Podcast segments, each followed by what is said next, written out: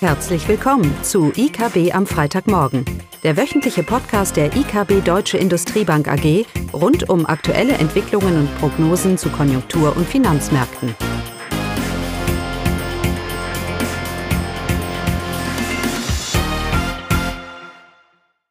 Hallo und willkommen zu IKB am Freitagmorgen, heute mit Caroline Klaus und mir, Eugenie. Ja, hallo. Die Themen heute, wir wollen natürlich wieder unseren kurzen Konjunkturupdate geben, aber wir wollen uns vor allem auch Gedanken machen, was diese Zahlen für die Finanzmärkte bedeuten, beziehungsweise wie sie sie aktuell interpretieren. Und am Ende wollen wir auch noch einen Schlenker zur Nahrungsmittelinflation machen. Aber anfangen tun wir in gewohnter Weise mit der Konjunktur. Genau, wir hatten die Auftragseingänge in Deutschland für April und die haben jetzt erstmal positiv überrascht, vermeintlich positiv überrascht mit einem dicken Plus von 6% zum Vormonat.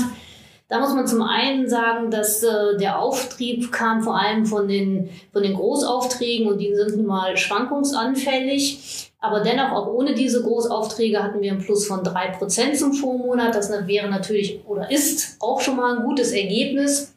Aber dennoch sind diese Zahlen zu relativieren, denn der Trend bei den Auftragseingängen zeigt eigentlich weiterhin nach unten, weil wir nämlich im März den, diesen doch deutlichen Einbruch bei den Auftragseingängen von 11 Prozent hatten. Und äh, ja, dieser Einbruch ist natürlich noch nicht aufgeholt worden, so dass wir weiterhin bei den Auftragseingängen Abwärtstrend sind. Und im Grunde genommen besteht dieser Auf Abwärtstrend auch schon seit Anfang 22. Also von daher, ähm, dieses Plus gibt noch keine Entwarnung. Und bei den Stimmungsindikatoren sieht es auch nicht so großig aus, oder? Genau, wir fangen mit China an. Da wurden die Einkaufsmanager-Indizes äh, veröffentlicht. Und wie in den beiden Monaten vorher, ähm, sowohl für die Industrie als auch für den Dienstleistungssektor sind sie äh, rückläufig. Und äh, die Zahlen bestätigen eben auch im Juni, dass die Industrie weiterhin schwach bleibt. Der Indexwert liegt bei 49 Punkten, also weiterhin unterhalb, unterhalb der Marke von 50 Punkten. Vor allem die Komponente der Auftragseingänge hat sich in den letzten Monaten negativ entwickelt, was die schwache Nachfrage widerspiegelt. Der Index für Dienstleistungssektor befindet sich noch oberhalb der 50 Markepunkte, sinkt aber auch im Juni wie auch schon im Monat davor. Also das Bild, dass die chinesische Wirtschaft dann Schwung verliert, wird von den Frühindikatoren im Juni auch weiterhin bestätigt. Für die USA wurde der nationale Einkaufsmanager-Index ESM für das verarbeitende Gewerbe veröffentlicht und der fällt jetzt auf Jahrestief und liegt bei 46 Punkten. Und hier war sowohl die Produktionskomponente als auch die Beschäftigungskomponente haben sich deutlich verschlechtert. Also insgesamt scheinen die Aktivitäten der US-Unternehmens ähm, nachzulassen.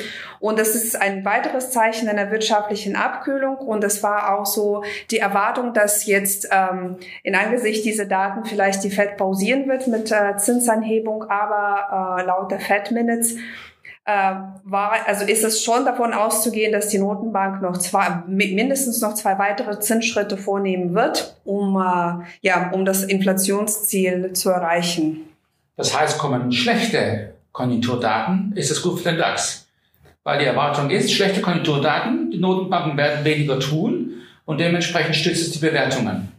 Ich denke, nur so ist das zu erklären, was wir diese Woche gesehen haben. Denn all diese Daten, die ihr mir hier erzählt, haben jetzt, sind nicht berauschend, aber haben jetzt nicht so die große Reaktion auf den Aktienmärkten äh, verursacht. Das Chaos ist eigentlich erst ausgebrochen, zum Teil über die Fed Minutes, aber die guten US-Arbeitsmarktzahlen, die wir ja am Donnerstag schon, schon gesehen haben, die haben für richtiges Chaos verursacht. Warum ist das? Weil die Erwartung eben jetzt gefestigt ist, diese Konjunktur pumpt weiter und es wird noch viele, viele weitere Zinsschritte brauchen, um sie zu knacken. Denn, wie wir ja wissen, führt der Weg zur niedrigen Inflation nur über eine Rezession. Das ist so unser Motto für dieses Jahr, kann man fast sagen, oder? Das haben wir schon so oft hier gesagt in, in dieser Runde. Und in dem Sinne sind eigentlich gute Konjunkturdaten schlechte Nachrichten. Das ist übrigens auch, wir bleiben, wir halten daran fest. Die Frage ist nicht, wo geht die Inflation hin? Die Inflation ist bei zwei Prozent der Eurozone. Die Frage ist, welchen Zinssatz brauche ich? Und in diesem Kontext machen die Zahlen Sinn.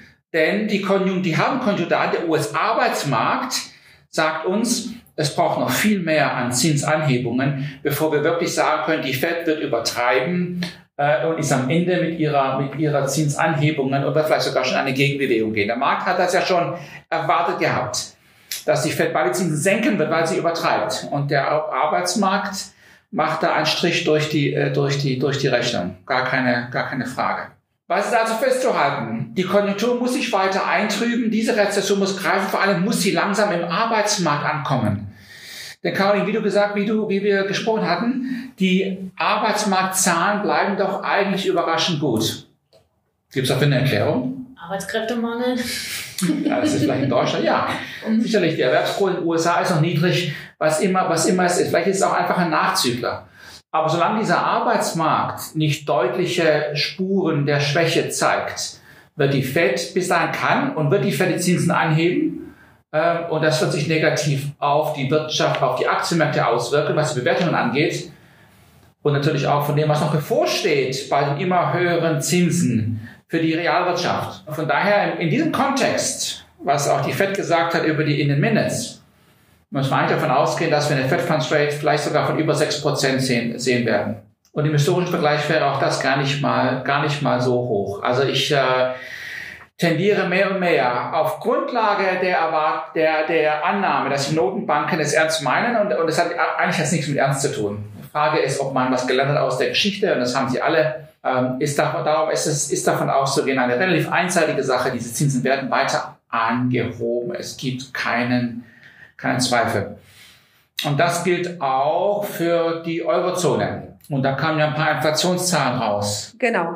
Äh, sowohl für die Eurozone als auch für Deutschland. Ähm, und in der Eurozone ist die Inflationsrate im Juni deutlich gefallen von 6,1 auf 5,5. Und nachdem die Energiepreise in den letzten Monaten deutlich nachgelassen haben, fallen jetzt auch die Nahrungsmittelpreise. Im Juni war der Rückgang von 12,5 auf 11,7 Prozent. In Deutschland ist die Inflationsrate etwas angestiegen von 6,1 auf 6,4. Äh, der Anstieg ist aber, wurde erwartet, denn ähm, es, gibt, es gab dann zwei Sondereffekte.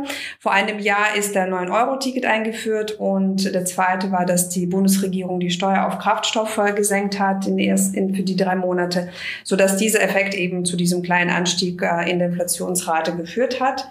Der Anstieg ist aber vorübergehend. Ähm, ja, der Rückgang sollte fortgesetzt werden, wenn diese beiden Effekte wegfallen. Denn auch in Deutschland sind ja die Preise für Energie, vor allem für Lebensmittel, rückläufig und da sollte dann auch in der Inflation sich widerspiegeln in den nächsten Tja. Monaten. Eugenia, da brauche ich nur die Preise regulieren und schon habe ich keine Inflation mehr. Ja, 9-Euro-Ticket und alles und all dieses Zeug.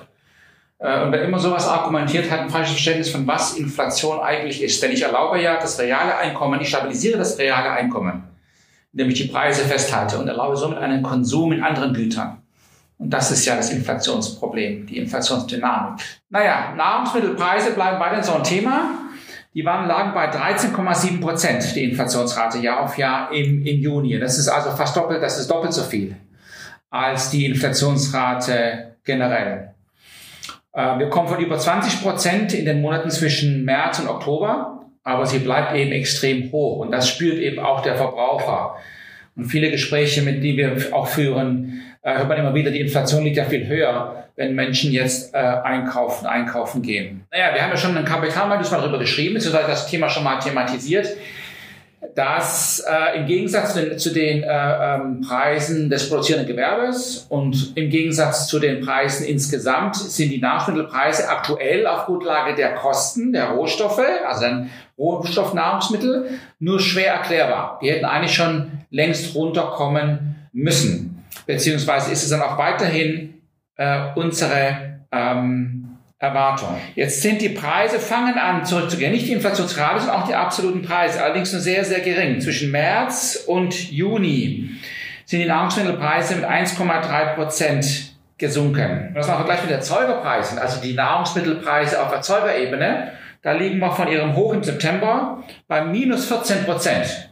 Also hier sehen wir schon, da ist einiges an Preisrückgang in der Pipeline. Es muss eben nur ankommen. Und wir sehen, dass es langsam, eben langsamer ankommt in den finalen Verbraucherpreisen.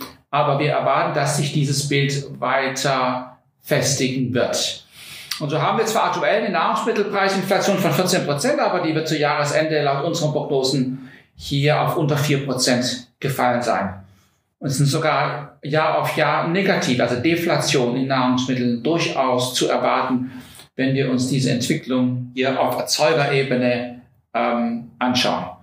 Machen das also keine Gedanken. Nochmal, das, ist, die, die, das ist, es ist im Moment noch eine Prognose, aber es, äh, es macht keinen Sinn, die Erzeugerpreise und das, was durch die Modelle gezeigt ist, wo die Inflation sein müsste und da, wo sie ist, gibt es eine große Diskrepanz. Äh, und wir erwarten es in den nächsten Monaten, auch bei dem realen Einkommensverlust, den wir ja immer noch haben und so weiter und so fort, hier sich auch im finalen Verbraucherpreis spiegeln wird. Von dem entsprechend erwarten wir, dass die Nahrungsmittelpreise hier deutlich runtergehen. Wie gesagt, sie werden auch, so unsere Einschätzung, absolut gesehen fallen und auch Jahr auf Jahr, wenn wir da durchaus mit der negativen Inflationsrate, können wir da durchaus ausgehen.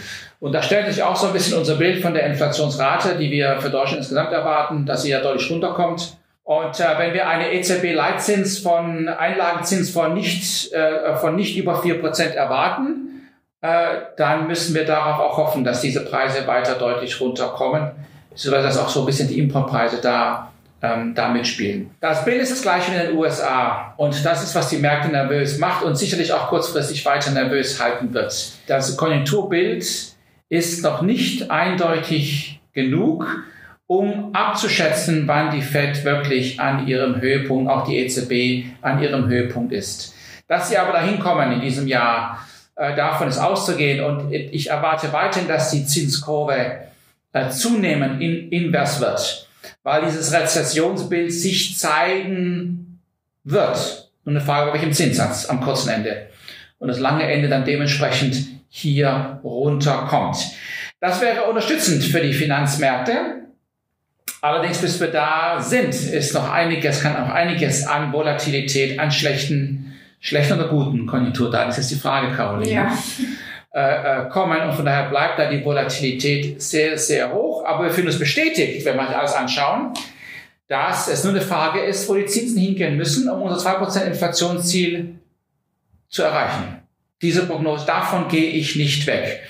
Natürlich hat sich das Risiko jetzt erhöht, dass wir auch in Eurozone bei über 4% im Einlagenzins liegen, liegen könnten. Denn dass der Arbeitsmarkt sich jetzt ganz kurzfristig schnell dreht, davon ist auch nicht auszugehen. Äh, und sicherlich wird daher der DAX die nächsten Monate noch eine sichere, eine turbulente Zeit, wie auch die US-Aktienmärkte, eine turbulente Zeit vor sich haben. In dem Sinne. Schönes Wochenende. Tschüss. Das war das wöchentliche IKB am Freitagmorgen. Sie wollen immer über neue Ausgaben informiert bleiben? Dann direkt den Podcast abonnieren oder besuchen Sie uns unter www.ikb-blog.de/podcast.